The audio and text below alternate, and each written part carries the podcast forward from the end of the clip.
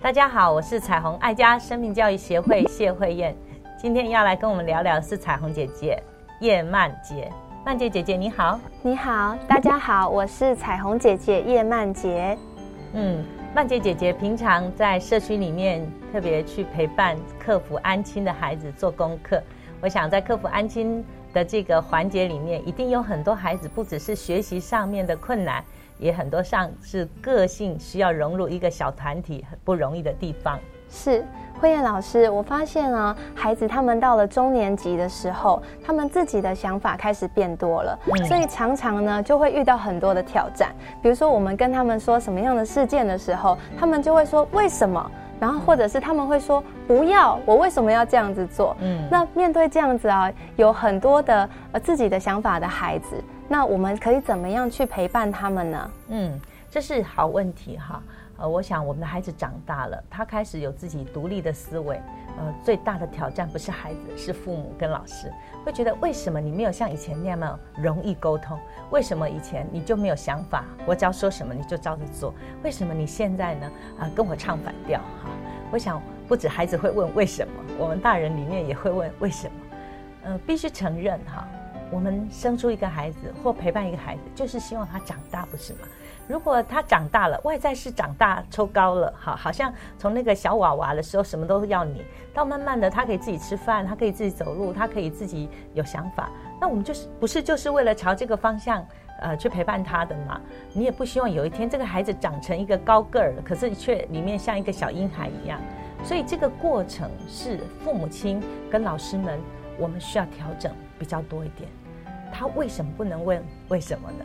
每一个孩子都可以想为什么你要要求我这么做呢？那他不是挑战你，可能需要教导的是他在问为什么的时候的口气跟态度。他不能够为了唱反调哈而故意什么事情你说东他就要往西。他也不应该是为了表达我的存在而我故意不理你哈。我想这都是不合理。但是他是可以问为什么的。这时候你就要必须跟他好好聊。你为什么会提醒他要做这个要做那个？所以多一点的商量过程中，呃，可能比过去麻烦一点。过去你只下达命令一次，但是现在你可能有很多的步骤，你是必须要告诉他。我觉得如果你这样做或者这样做的结果会如何？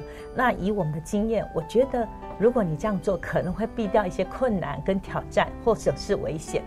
多一点点的参考值。把你的这个成年人的眼光，或者是你曾经也当过小孩，你遇到的困难，鼓励他去思考他应该的选择。这时候是一个训练他最好的机会，千万不要呃就扼杀了，说不要问为什么就照做哈。最怕的就是这种父母哈，就是听话照做就是好孩子，意见多的就不是好孩子。我们不可以用用二分的方式去面对一个成长中的孩子，因为有很多的孩子他只是不说。他并不表示没意见，只是说过，发现你不高兴啊，耗很长的时间在磨那个答案，以至于我干脆就不说了。但是我里面也没有对你很佩服，那这样不是很可惜吗？我想我们都希望创造一个美好的亲子关系，不是吗？所以多听孩子的想法，可能在这个想法当中。也激荡出你有另类的眼光去看待你孩子，哎，也不同的视角去看问题哦。我们希望培养一个有想法、自主性很强的孩子，现在就是一个好的机会呀。是。慧燕老师，我想到在彩虹生命教育里面有一本绘本让我印象非常深刻。这本绘本叫做《妮妮的红长裤》。嗯，当中呢，里面就是一位小女孩叫做妮妮，她非常的有个性，常常呢，啊，她就会有很多自己的想法。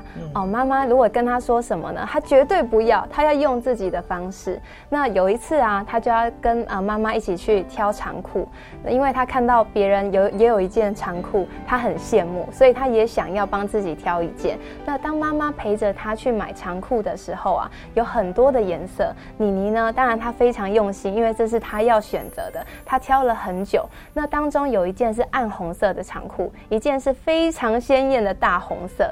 那妈妈在旁边就给她意见，就说：“我觉得这个暗红色的长裤好像比较适合你哦。”嗯。那妮妮她其实看了看哦，她也觉得暗红色好像比较合适。可是呢？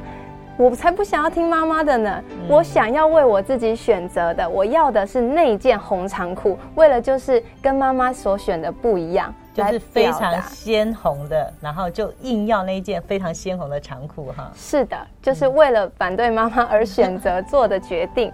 那后来呢？妈妈，我觉得妈妈非常有智慧。妈妈当下也没有大发雷霆哦，她就是尊重她的决定，然后也付了钱。那当他们带着这件长裤回家去以后，妮妮穿上了，穿上它走到街上，她发现她那一件非常鲜艳的。大红色的长裤变成了众人的焦点，甚至邻居的小孩呢，还因此而做了一个童谣，为了就是要取笑他的那件红长裤。然后妮妮啊，当下就觉得，哎呀，好羞辱哦，真的想要找个洞钻起来，巴不得地上有一个洞，她就要钻进去。然后后来她就很难过，很难过的冲回家里面，躲到房间里面去哭。好，那我想，如果我是那个妈妈，在这个时候，我可能就会忍不住，我就会跟妮妮说：“你看吧，我就跟你说吧，你为什么要选那件？” 可是我觉得那个妈妈真的让我很佩服，她也很温柔的进去妮妮的房间，然后跟妮妮说：“嗯，如果你很难过的话，我们要不要再去买一件不一样的长裤？嗯，可是这一次要用你自己的零用钱出哦。”然后妮妮就点点头。后来呢？哦，事情不一样了。妮妮呢，带着跟着妈妈一起去店里面的时候，她一样非常专心，非常啊，挑了很多件颜色的裤子。好，试穿了很久之后呢，他做了一件事，跟以前完全不同。他拿起一件裤子跟妈妈说：“妈妈，你觉得这一件好不好？”他开始学习去倾听妈妈的建议了。嗯，我觉得这对妮妮来说是一个很好的开始。原因就是因为妈妈曾经让他自己去做选择。是是，曼姐姐姐用了一个非常好的绘本来诠释一个当呃主观意识比较强、意见比较多的孩子，我们怎么样去陪他走一段理解的路哈。多数这样的孩子跟父母或师长都在板一个主控权。就是你越这样说，我就越不要这样做，来证明我的存在，证明我是有想法的。那这样的孩子，有时候你一下很难熬下去，有时候硬熬就脆掉了，那个关系会分裂，或是那关系就会把他推得很远。以后他有任何的想法，即便是美好的想法，他都不愿意跟你分享。那故事当中，这个母亲用了很多的忍耐，看着这个女儿选择一个比较。引人注目、非常不切实际的、非常鲜红亮丽的，然后结果呢，就真的如妈妈预料了哈，左邻右舍对他的嘲弄。可是这时候他没有在旁边哈拍手叫好，说别人替我训了我的孩子哈，别人替我那个羞辱他。你看，那当他的女儿开始受挫的时候，他也没有趁机落井下石，说你看吧。不听老人言哈，吃亏在眼前，你以后还敢不敢呢？哈，我想我们很多父母都是紧抓着这个要羞辱孩子的机会，好像自己管不动。当别人来管我的孩子的时候，我赶快趁机哈，呃，证明我当初是多么的睿智哈。你没有听我的话哈，简直是吃大亏。其实面对这样特质的孩子，千万不可以硬碰硬。其实当你越硬的时候，你的孩子就越缩，要么就另外一个选择，他就会比你更强势。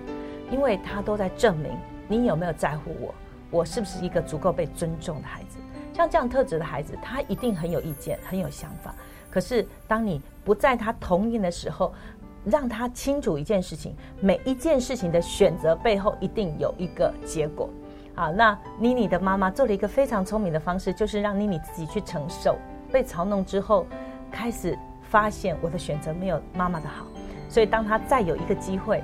好，去选择新的长裤的时候，他会发现妈妈是非常好的参谋，妈妈是一个非常好的陪伴者。我不用把妈妈的意见推出去，或者甚至我把妈妈当成敌人看。原来妈妈是可以给我最大的帮助，妈妈会原谅我，妈妈会知道我多丢脸。可是她永远不是用嘲弄的方式看待我失败，甚至我不成熟的选择。所以我想这是一种智慧。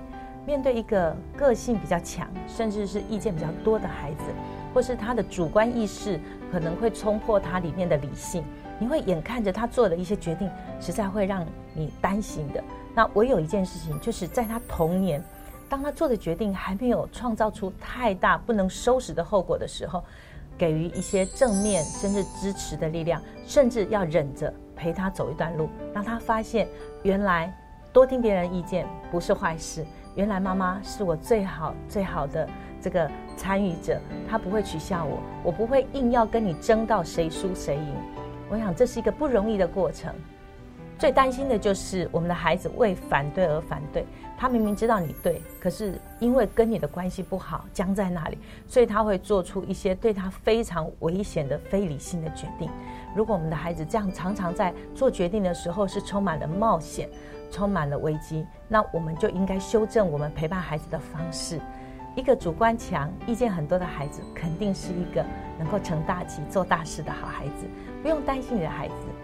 好像会有危机。最重要是他在发现问题的当下，有没有一个比较平衡的听取别人意见的这样一个宽阔的态度？如果是这样，我相信我们的孩子一定会知道，选择最终在自己手上，他就会好好的去负责任。鼓励所有的父母看重孩子的生命力，让每个家庭婚姻更亲爱，儿童生命更精彩。